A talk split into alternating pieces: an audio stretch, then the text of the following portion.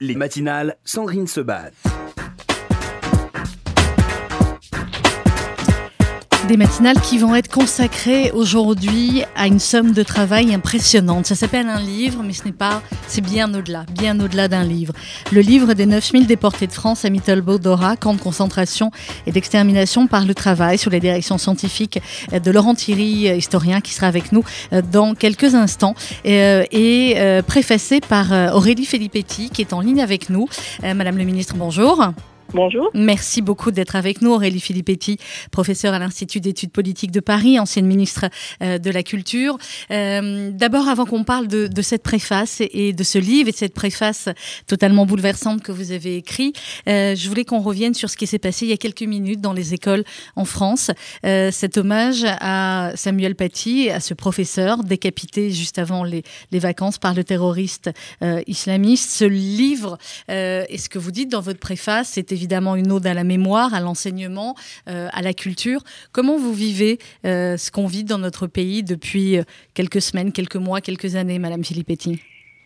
Je suis bouleversée et comme comme tout le monde, je dois dire, je, suis inquiète inquiète de cette guerre que nous mènent les islamistes et, je souhaiterais vraiment qu'on puisse avoir dans ce moment de communion nationale autour de l'hommage à Samuel Paty qu'on puisse euh, qu'on puisse penser qu'il faut être unis aussi pour affronter ce, terrorisme euh, islamiste. Euh, vous savez, on, a tiré la sonnette d'alarme hein, il y a quelques années déjà sur la résurgence de l'antisémitisme. Et, ça en est la continuation au fond, parce que on retrouve le même genre de, de, de diatribe, de, de, de propagande, et, et, ces gens ont fait des, des dizaines de milliers de morts en Algérie, dans des pays musulmans. Donc c'est pas du tout, euh, c'est pas du tout quelque chose que la France aurait contre l'islam. Mhm. Euh, c'est vraiment un combat commun de l'humanité contre la barbarie euh, qui prend le visage de l'islamisme. Aurélie Filippetti, vous êtes professeure, euh, vous êtes euh, parent d'élèves aussi, même si je crois que votre fille est petite. Euh, vous êtes ancienne ministre de la Culture. tout cela mélangé, comment on parle aujourd'hui à ces générations? Comment Alors, on va voir comment ça s'est passé hein, dans les écoles. C'était il y a à peine quelques minutes. Mais à votre avis, quel doit être le message aujourd'hui des enseignants, des professeurs et des parents aussi, lorsque les enfants vont rentrer tout à l'heure de l'école et qu'ils vont dire, ah ben, tu sais, voilà, l'institutrice m'a appris ça ou le professeur m'a dit ça? Que justement, là, quand on est euh, une société, euh, une nation, et mélangée, diverse, ouverte, on doit affronter des épreuves et que voilà souvent malheureusement euh, les, époques précédentes ont eu à affronter aussi d'autres formes de barbarie. Nous, on, est on a affronté celle-là. Et il faut être unis et il faut savoir aussi ce que l'on défend. La loi de laïcité de 1905 c'est une loi de liberté. C'est-à-dire, c'est la loi qui a permis justement d'assurer en France l'égalité des croyants et des non-croyants et l'égalité au fond de toutes les religions. Il n'y a plus en France de religion qui soit privilégiée par rapport à une autre. C'est la neutralité de l'État et des services publics qui garantit justement cette égalité entre les religions et entre croyants et non-croyants. C'est fondamental, c'est une loi magnifique et c'est, on doit être fier de cet héritage-là et ne rien en renier. Il y, a, des débats en ce moment, et après on, va parler du livre, mais il y a beaucoup de débats sur faut-il faire euh, de nouvelles lois. Euh, vous, vous êtes plutôt partisan du dire appliquons déjà strictement les lois qui existent, ou alors effectivement, vu la situation, il y aurait de nouvelles lois à, à créer, à éditer? Alors, il faut appliquer la loi de 1905 et toute la loi de 1905, c'est-à-dire qu'elle permet aussi hein, de, condamner ou de poursuivre euh, des gens qui mènent un combat idéologique contre justement euh, euh, l'égalité entre croyants et non croyants, contre la liberté d'expression, contre la liberté d'enseignement. Et, en même temps, on sait bien aussi qu'il y a un enjeu qui est au fond comment assurer en France finalement euh, la non-ingérence euh, d'États ou d'organisations étrangères dans le financement de, de, l'islam ou de certaines mosquées. Ça, c'est un enjeu majeur parce que, euh, au fond, beaucoup de ceux qui ont commis des ravages en France au cours des derniers temps ont été endoctrinés hein, par une idéologie qui vient de ces prêches venus de, venus de l'étranger. Donc on doit assurer ça, la, préserver la France des influences étrangères euh, dans, dans, dans, l'islam en France.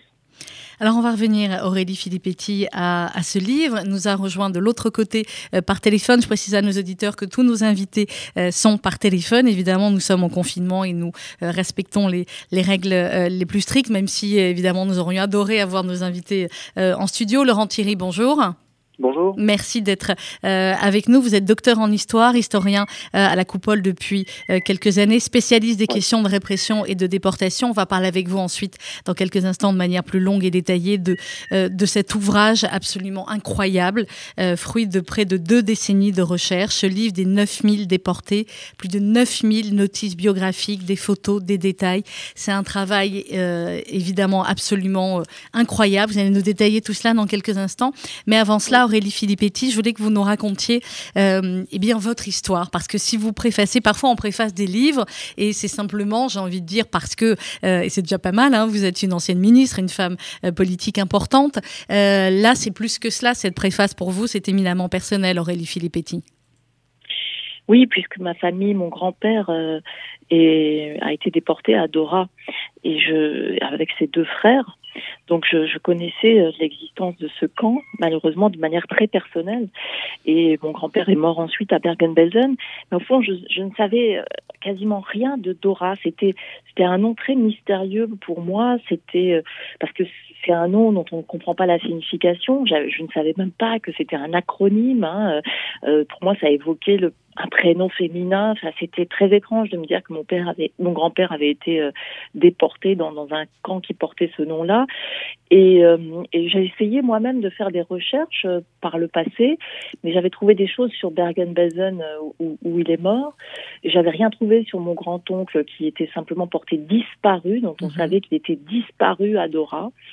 Et donc, il y a quelques années, Laurent Terry m'a contacté en parlant de ce projet extraordinaire de, biographie de tous les, déportés français et de France hein, puisque mon, grand-père n'était pas français de nationalité, il vivait en France, mais il était italien.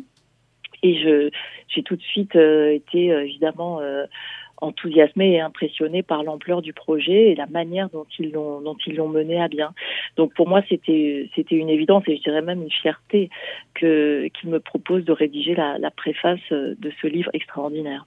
Euh, on va on va y revenir mais Laurent Thierry euh, effectivement pourquoi vous avez demandé à Aurélie Filippetti est-ce que vous vous saviez euh, qu'une partie de sa famille avait été euh, déportée dans ce camp? Ou alors c'est en commençant les, les recherches que euh, que ce nom est apparu?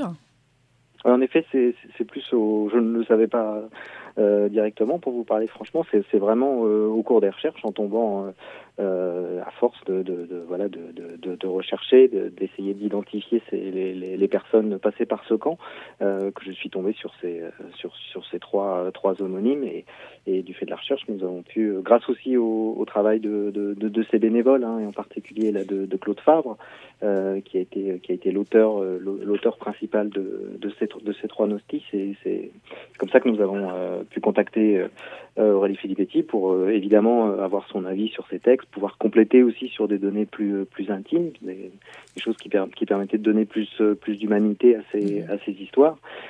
Et puis j'ai envie de dire, bah, tout naturellement, évidemment, du fait de euh, du fait de son lien direct avec ces histoires, avec ces histoires, et, euh, et euh, évidemment sa, sa, sa position d'ancien ministre, mais aussi de, de, de professeur. C'était important aussi de oui. euh, pour nous, et, et en plus aujourd'hui, voilà, de, de, de, de confier de, de confier la, la, réalisation de cette notice à, quelqu'un qui, qui était en, en, ligne directe dans, dans la transmission, et c'était aussi un, un choix important. Donc évidemment, on en est très très heureux. On la remercie encore beaucoup pour pour ce magnifique texte que je vous invite tous à, découvrir.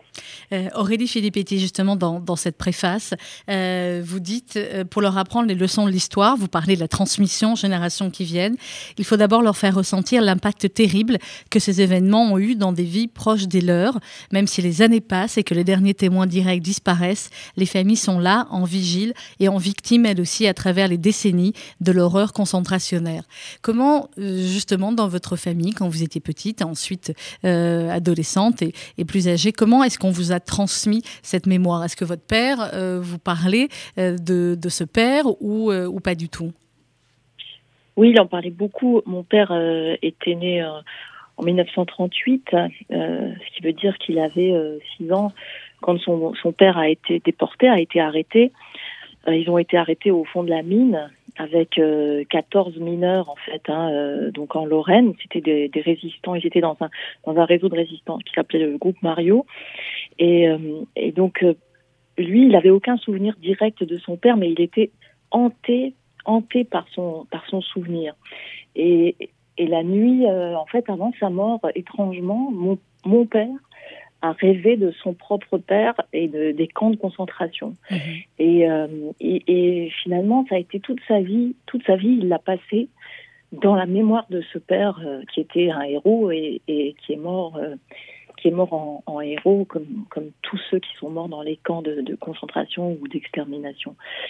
C'était donc une, une, sorte de traumatisme qui s'est transmis en fait de, de génération à génération, mais en même temps un traumatisme et en même temps un héritage, c'est-à-dire quelque chose dont on peut être fier et qui nous sert aussi de, de moteur, euh, de moteur pour avancer, parce que mon père était engagé politiquement comme l'avait été son père, -hmm. et moi je pense que si j'ai fait de la politique, c'est oui, aussi ce que j'allais vous demander. Pour, voilà pour pour euh, finalement aussi en, en souvenir d'eux et de leur combat à eux. Euh, Laurent Thierry, comment est-ce que vous, vous avez commencé ce travail sur lequel on va revenir Évidemment, parce que je l'ai dit, quand on, quand on reçoit un tel ouvrage, on ne peut que penser évidemment au travail des, des Klarsfeld. Hein, c'est de la même veine, c'est ouais. euh, faire revivre, euh, et bien coûte que coûte, euh, qui ils étaient et, et, leur combat et leur résistance aussi. Et on va en parler, et c'est extrêmement important. Mais vous, en tant qu'historien, comment vous êtes arrivé finalement sur ce, sur ce camp de Dora et pourquoi avoir choisi ce camp-là en particulier et avoir choisi de euh, raconter et de euh, retracer les parcours des plus de 9000 déportés qui y étaient alors là, ça, ça tient euh, d'abord au, lieu hein, pour lequel pour lequel je travaille. Vous l'avez cité, qui s'appelle La Coupole. Euh, alors la Coupole, ça parle peut-être peu à, à, à, vos auditeurs. C'est un c'est un ancien bunker qui a été qui a été construit en 1943 par les nazis et justement pour tirer ces fusées V2 qui étaient fabriquées au, au camp Dora par les déportés, fusées V2 qui devaient être tirées sur l'Angleterre. Et en 1997, ce lieu euh, est devenu centre d'histoire et de mémoire du Nord-Pas-de-Calais. Hein, c'est situé dans le Pas-de-Calais. Mmh. Aujourd'hui, c'est un musée, un centre d'histoire qui accueille euh, près de 200 visiteurs, dont 30 000 scolaires. On travaille beaucoup avec des, pro des professeurs, évidemment.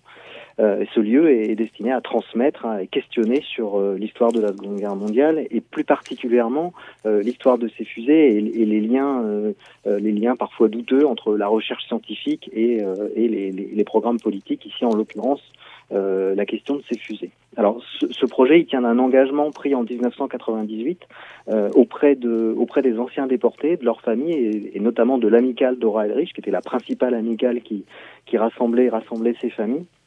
En 1998, il y a un ouvrage qui sort d'André Cellier, qui est historien, ancien déporté, euh, qui s'appelle Histoire du camp de Dora, qui paraît à la découverte, et qui fait une, une, histoire très détaillée, très contextualisée de ce camp de Dora, qui est un camp oublié de la mémoire, hein, on l'a dit. Euh, mais c'est aussi le constat qu'on ne sait toujours pas euh, qui étaient les déportés de France passés par ce camp, combien ils étaient. Euh, et donc c'est un engagement qui est pris de, de, de, réaliser un jour un dictionnaire biographique dans lequel on, on écrirait l'histoire de, de chacun d'entre eux. Alors, euh, effectivement, ces histoires sont racontées, euh, détaillées. Pour certains, c'est plusieurs colonnes. Pour d'autres, c'est euh, un peu moins. Aurélie Filippetti, j'ai ouvert évidemment le livre à la, à la page qui porte votre, votre nom. Il y a trois Filippetti, Filippo, Marino et Tommaso, avec des photos pour chacun. Racontez-nous en, en, quelques mots, Aurélie, ce que, vous saviez d'eux et ce que vous avez appris finalement grâce aux recherches de, Laurent Thierry et des autres historiens? Parce que bon, ce que je savais, c'est qu'ils participaient donc à ce groupe de résistants et qu'ils avaient été arrêtés en février 1944. Hein, qu'ils avaient euh, donc fait un parcours les emmenant du fort de Mesqueleux où ils ont été torturés au Struthof en Alsace et d'Alsace ils ont été envoyés en septembre 44 euh, donc à Dora. Et puis de là, euh, c'était le flou puisque enfin on savait que mon grand-père avait été envoyé à Bergen-Belsen dans les, les, marches de la mort et qu'il était mort mmh. à Bergen-Belsen juste au moment, juste après la libération du camp, hein, euh, du typhus. Mais euh, Philippot était revenu en France et en fait on avait très peu parlé euh, de, de, de, tout ça et, et, on savait que Mario était mort mais on ne savait pas dans quelles circonstances. Et là, grâce à, à ce travail, ben, on a découvert que les trois frères étaient restés ensemble en fait tout le temps jusqu'à la mort de Mario, qui, qui est intervenu en mars 45 en fait à Dora. Euh, j'ai appris que bah, mon grand-père et son et Filippo a été étaient partis ensemble finalement jusqu'au bout, jusqu'à Bergen-Belsen. Euh, j'ai aussi, grâce grâce au travail de recherche, moi j'ai pu de de, euh, de Claude Fabre, de Laurent Théry. j'ai pu aussi avoir accès à d'autres archives sur, par exemple, leur passage à l'infirmerie et, et, des choses précises sur la mort de mon, de mon, de mon grand-oncle. Voilà, donc euh, en fait, on a, on a découvert, surtout ce qui était important pour nous, c'est de savoir que les trois frères étaient restés ensemble jusqu'au bout. Jusqu'au bout. Ça, ça a été, euh, je dirais, une forme de un peu d'apaisement en fait euh, notamment pour ma tante et ma grande tante euh, qui, qui, les avait connus. Euh, voilà, ma grande-tante qui a 96 ans, elle, se souvient très bien d'eux. Et le fait de se dire, bah oui, ils ont été ensemble jusqu'au bout, enfin jusqu'à la mort hein, de deux d'entre eux, ça a été une consolation pour elle. Euh, Laurent Thierry, j'imagine que vous, vous, comprenez parfaitement ce que dit euh, Aurélie Filippetti sur, sur cette consolation. Et effectivement, à travers 9000 euh, personnes, quand on en lit quelques-uns, évidemment, j'ai n'ai pas lu les 9000, mais j'en ai lu quelques, quelques-uns comme ça, on imagine tout ce qu'il y a derrière, en fin de compte, un nom, une histoire, une famille derrière. Oui, c'était un, euh, c'est un travail remarquable qu'ont qu réalisé les, les, bénévoles à partir des, des, données que nous, nous avons pu collecter. Hein. Vous le disiez, c'est 20 ans, 20 ans de recherche mmh. euh, dans les différents centres d'archives. On a, enfin, l'historien a la chance, entre guillemets, pour, euh, pour le camp de, de Dora, de disposer d'une d'une masse d'archives assez exceptionnelle qui a été conservée, hein, produite à l'époque par les SS et qui, euh, Aurélie le disait, qui nous permet de suivre les parcours à l'intérieur du, du système euh, les différents transferts dans les différents camps, euh, les entrées à l'infirmerie et puis évidemment euh, le décès, le décès pour beaucoup d'entre eux. Donc ça nous a permis voilà de, vraiment d'établir des parcours, je dirais très précis, confirmés par les archives. Et puis au-delà, à partir de, des archives du service historique de la défense hein, qui conserve les dossiers de déportés politiques et déportés résistants, ces dossiers constitués après la guerre, où, là on a plus de pièces qui nous permettaient de, donner de, l'humain à écrire des, histoires, à partir des actes d'état civil, à partir de, de, témoignages de camarades, de co-détenus, des, des, enquêtes de gendarmerie ou des renseignements généraux. Et donc ainsi, on a pu, euh, on a pu reconstituer euh, ces histoires et qui ne sont pas des, enfin vous l'avez vu en lisant ces, ces, ces, notices, sont pas uniquement des histoires centrées sur la guerre. C'est l'objectif était vraiment d'histoire, d'écrire l'histoire la plus complète euh, de ces personnes, de leur naissance jusqu'à leur, leur mort, euh, y compris si elle est intervenue beaucoup plus, euh, beaucoup plus tard, beaucoup plus tard mm. après la guerre, et y compris pour certains sont encore encore vivants d'ailleurs. Nous sommes en contact avec avec quelques survivants mm. encore. Et dans, dans ce que vous écrivez au début du livre, Laurent Thierry, l'amicale Dora Elrich ou la fraternité transcendée. Vous parlez beaucoup de cette fraternité, de ceux qui sont revenus, que vous appelez, vous dites de rescapés survivants, ils deviennent des revivants, et, et effectivement vous expliquez à quel point cette fraternité euh, née dans, dans ce camp était euh, importante. Et vous utilisez, vous dites que souvent, euh, effectivement, et, c'est le cas aussi quand on a interviewé d'anciens déportés, ils vous parlent toujours de leur ami ou de leur copain. Je me rappelle avoir interviewé d'anciens déportés qui avaient plus de 80 ans et qui utilisaient ce mot de copain, qu'ils avaient retrouvé parfois après la, la, guerre. Et cette fraternité transcendée dont vous parlez, c'est parfois ce qui en a aidé certains tout simplement à, à survivre. Oui, alors ces, ces, ces, extraits sont tirés d'un magnifique texte de Jean-Pierre Tiercelin, qui lui-même est, est, fils de, de, de, de rescapé de Dora mmh. et un membre actif de, de l'amicale Dora Elrich, euh, encore aujourd'hui. Hein. Euh, donc donc c'est vrai que ce, ce, ce, voilà, ce, rapport à l'autre, il faut, il faut imaginer que euh, à Dora ont été débrassés des, des, euh, des, hommes qui venaient, de, qui venaient de toute la France et qui venaient surtout de, de tous les milieux sociaux, qui, des, des hommes qui, qui n'auraient certainement pas été, euh, été voués à se rencontrer, à se croiser et même à se parler dans un contexte, dans un contexte normal. Euh, et cette, ce, cette, cette tragédie commune, ce, ce, cette expérience commune dans les camps de concentration va, va, va, va contribuer à, voilà, à nouer des, des, des véritables amitiés, souvent improbables, mais qui vont euh, pour, pour les rescapés perdurer après la guerre. Et on le voit aujourd'hui, hein, les, quelques survivants avec, euh, auxquels nous avons pu, nous avons eu la chance de, de remettre cet ouvrage. Euh, bah, pour eux, en fait, c'est moins important d'être, d'avoir leur histoire dans le livre que d'aller retrouver celle de leurs camarades, celle qu'ils ont perdue là-bas. leurs camarades qui, sont morts, qui sont morts parfois à côté d'eux. Euh, de manière très très proche, mais aussi de bah, tous ces copains qu'ils ont gardés après la guerre, qu'ils ont pu retrouver lors des, des, assemblées, des réunions de famille avec euh, avec euh, avec ces, ces, nouveaux amis. On a on a pu constater qu'il y avait vraiment des, des liens très très forts qui qui étaient noués du fait de cette tragédie et qui qui aujourd'hui peuvent donner lieu à des, à des histoires très très belles parce qu'on voit que des, des, des, générations suivantes, parfois arrière petits-enfants, euh, aujourd'hui de deux familles qui, qui, ne se connaissaient pas avant la guerre, là, se, se côtoient encore aujourd'hui. Et contact. Aurélie Filippetti, euh, vous dites dans, cette préface, euh, vous parlez également de la résistance et euh, effectivement il faut, il faut en parler. Vous dites malgré les conditions de travail et de vie abominables, des opérations de sabotage furent organisées par les déportés au, péril de leur vie car ils refusaient de participer à la construction des armements allemands et qu'ils connaissaient l'importance pour l'issue de la guerre du programme des V2. Vous voulez bien nous expliquer un petit peu cela parce que c'est toujours important de rappeler qu'effectivement, eh bien, même dans les camps, certains ont, ont, lutté et ont résisté. Oui, alors ils, avaient tout à fait euh, conscience de l'importance stratégique hein, de cette course à l'armement que menaient les, nazis euh, parce qu'ils voulaient réussir à euh, finalement lancer ce programme des V2 euh, le plus tôt possible pour tenter d'inverser le cours de le cours de la guerre. Donc évidemment les nazis mettaient tout, tout, toute leur énergie dans ce dans ce programme des, missiles V2 et on sait que les résistants, enfin que, que les déportés euh, à Dora, dans le tunnel de Dora, etc., ont fait ce qu'on appelle dans d'autres contextes euh, du enfin, en fait ils ont ils ont travaillé par exemple à un rythme beaucoup plus lent mmh. et en sabotant tout ce qu'ils pouvaient saboter de pièces, etc., évidemment au péril de leur vie, parce que s'ils étaient euh, surpris, bah, c'était c'était la mort assurée, la mort assurée. Mais on sait qu'ils ont fait tout ce qu'ils ont pu pour ralentir, ralentir, ralentir, et puis pour euh, euh, finalement aussi euh, abîmer, enfin ne pas ne pas ne pas réaliser les pièces ni en temps voulu ni avec la qualité voulue. C'était leur manière encore de continuer à résister, de continuer à se battre pour notre liberté à tous. Euh, Laurent Thierry, dans, euh, dans, les quelques mots que, vous écrivez d'introduction au début de, ce livre, vous dites pour la première fois depuis 1945, un mémorial de papier conçu à partir d'un programme de recherche réunit ces 9000 victimes de la barbarie nazie, depuis Abada Roger, résistant communiste, jusqu'à Ziman Benjamin, membre de l'organisation juive euh, de combat. Ce que vous avez réalisé, Laurent Thierry, avec tous ces bénévoles, j'imagine pendant ces 20 ans, récupérer comme ça tous les noms, toutes les histoires.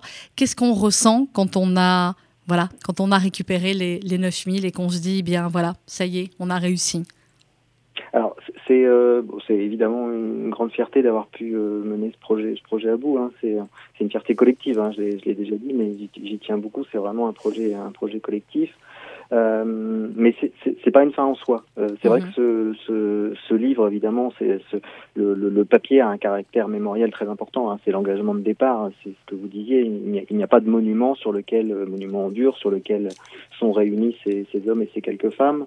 Euh, pour certains, il n'y a même pas de tombe. Il n'y a pas de, nom inscrit sur un monument euh, aux morts.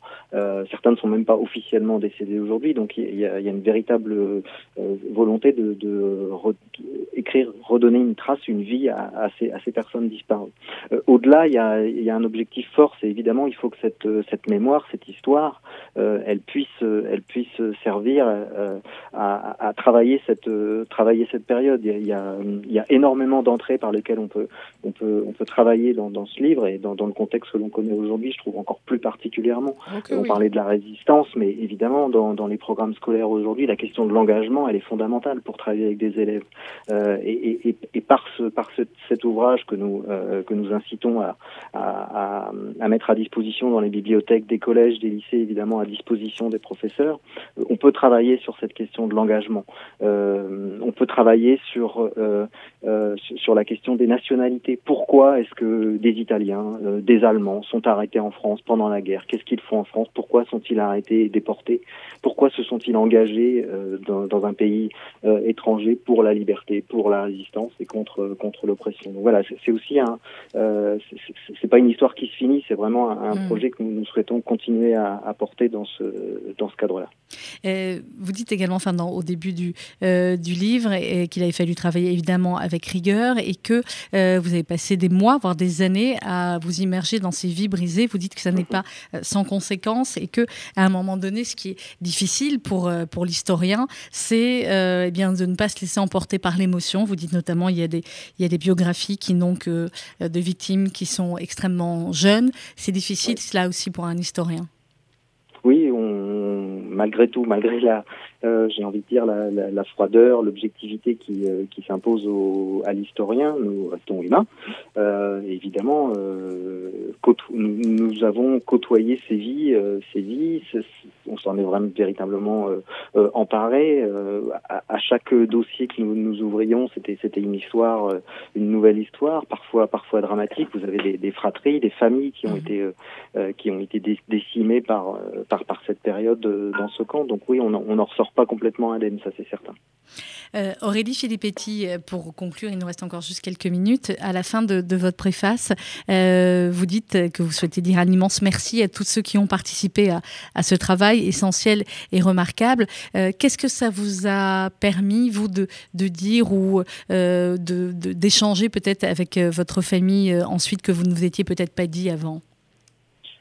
Bah, vous savez, par exemple, ma tante euh, euh, la plus jeune, moi, elle avait 8 ans au moment de la déportation de son père. Et, euh, en fait, elle, avait eu toujours toute sa vie l'impression que son père, au fond, ne lui avait pas manqué, entre guillemets, c'est-à-dire que sa mère avait été tellement présente que finalement, elle avait compensé l'absence du père, etc. Et, et, et en vieillissant, en fait, tout à coup, la figure de ce père est, est ressurgie. Et là, avec le livre, elle a en fait, elle a redécouvert son père, en fait, hein, et, et, ça l'a, ça l'a beaucoup, beaucoup, beaucoup émue. Elle a rencontré ma, Madame Claude Favre qui a rédigé la notice euh, et on en a, on en a beaucoup parlé. Justement, elle, me disait mais comment c'est possible, comment est-il possible que pendant toute ma vie j'ai eu l'impression justement que l'absence de mon père ne m'avait pas pesé, alors qu'en fait voilà il, était là et il était là. évidemment cette histoire était là, était là en elle.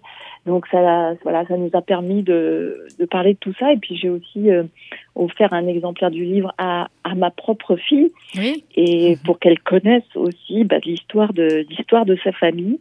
Et elle a, elle, elle le lit presque comme euh, de, de, manière presque cursive en fait. Euh, elle s'est plongée dans les dans les biographies des uns et des autres, et, c'est vrai que ça dresse un panorama extraordinaire du courage de, de tous ces gens. C'est plus de 9000 personnes. Évidemment, c'est c'est une petite partie de tous ceux qui ont résisté et qui, qui ont été victimes de la barbarie nazie. Mais malgré tout, c'est aussi un message formidable de se mhm. dire que tous ces gens, tous ces gens se sont battus pour notre liberté. Et vraiment, c'est aussi c'est aussi pour nous voilà un, message, une leçon, une, une leçon de, de courage et d'espoir. C'est exactement ce qu'il va falloir euh, retenir euh, aujourd'hui par les, temps qui courent. Aurélie Filippetti, un mot euh, de l'ancienne ministre de la Culture. Là, on est plus sur la partie sanitaire. On sait que les acteurs du monde culturel, depuis quelques jours, quelques semaines, sont, quelques mois, sont évidemment en, plein désarroi par rapport à, la crise sanitaire, à la crise économique, au fait qu'effectivement, il y a plus grand-chose de culturel qui peut se passer aujourd'hui dans, ce pays. Ce désarroi, vous le comprenez. Qu'est-ce que l'ancienne ministre de la culture a, envie de leur dire? D'abord, euh, soutien absolu. J'espère que le gouvernement va accepter l'ouverture dans des conditions évidemment très strictes hein, d'un point de vue sanitaire des librairies. Mais la librairie est un commerce qui peut se prêter, surtout, surtout nos librairies indépendantes de proximité. Enfin, on sait très bien que les gens y seront disciplinés, feront attention, attendront dehors, et donc ça peut se prêter à un, vraiment une, une vente dans des bonnes conditions des, des livres. Il faut absolument soutenir les libraires de proximité. Et deuxièmement, il faut aussi avoir conscience que cette pandémie est une aubaine pour les oligopoles du numérique, ce qu'on appelle les GAFAM, Google, Amazon, Facebook, euh, etc., Netflix. Donc il faut que tous nos concitoyens sois très vigilant. Il y a des alternatives. Il est faux de penser qu'il n'y a pas d'alternative euh, à, à, Amazon ou à Netflix. Euh, vous voyez, on peut acheter ses livres en click ligne. And collect. Il y a des... oui. oui, voilà. On, soit click and collect, soit en ligne. oui, bien sur sûr. les sites mes, mes, meslibraires.com par exemple. On peut avoir accès par exemple sur lacinetech.com à l'ensemble des films du patrimoine extraordinaire avec et ça c'est fait par un groupe de- soutenu par des réalisateurs français et Mhm. européens. Donc en fait, il y a des alternatives parce que sinon en fait, ces, ces oligopoles vont saisir la pandémie pour euh, écraser, écraser tout ce qui fait la, la ressource vive, vivante de notre tissu euh, culturel. Eh bien, c'est un livre à commander. En tout cas, on est bien d'accord, Laurent Thierry, ce livre des 9000 déportés de France à Mittelbaudora, c'est pas un livre, c'est un travail de mémoire, c'est un travail de recherche d'historien qui est absolument euh, édifiant, qui est absolument bouleversant euh, également. Euh, il faut absolument le commander. C'est aux éditions du Cherche Midi. Dernière question, Laurent Thierry. Ensuite, je vous, saluerai tous les deux. Comment est-ce que on enchaîne entre guillemets sur un autre projet après celui-là? Est-ce que c'est impossible? Est-ce qu'il faut un peu de temps? Ça se passe? Euh, oui, c'est évidemment un projet qui a été euh, très très euh, prenant, j'ai envie de dire, mais, mais dans le bon sens du terme. hein. C'est évidemment c'est une, une expérience formidable hein, pour euh, pour un historien avoir pu euh, euh, mener ses recherches pendant pendant des années, découvrir découvrir ses archives, aller chercher chercher ses informations. Euh, Aujourd'hui, euh, euh, j'ai envie de dire, on est dans une phase, un- dans une phase un petit peu transitoire. Euh, le, le, le Cherche Midi, au-delà de, de, de l'édition, s'est également engagé à pouvoir remettre un exemplaire numéroté offert à chaque famille que nous, nous pouvons identifier. Donc, euh, euh, nous, so- nous sommes aujourd'hui dans, dans, alors quand, quand le, le, le contexte sanitaire nous le permet, mais Oui. euh, nous, nous invitons ces, ces familles à nous rejoindre sur des, des cérémonies de présentation. Nous avons pu le faire à Nancy, à Paris, euh, à Compiègne. Euh, et voilà, ce, sont des, des moments forts évidemment où nous pouvons rencontrer ces familles, échanger avec elles, leur, remettre l'ouvrage. Euh, pour moi, un nouveau projet commence dans le domaine de, de et de la déportation toujours, et euh, au mémorial de l'internement et de, de Compiègne, hein, le, le principal lieu de départ de ces convois de déportés politiques et résistants, hein, dont sont partis la majorité de ces hommes pour euh, pour proposer un nouveau un nouveau pur parcours muséographique euh, dans ce camp. Donc c'est un, un nouveau projet qui, qui démarre. Eh bien voilà, bien vous reviendrez nous, nous en parler. En attendant, on, on incite vivement nos auditeurs euh, à commander, à se procurer ce livre euh, incroyable, le livre des 9000 déportés de France à Mittelbaudora aux éditions du Cherche Midi. C'est un livre que, que comme le, le mémorial des Klarsfeld, il faut avoir dans, euh, dans sa bibliothèque. Merci beaucoup Laurent Thierry.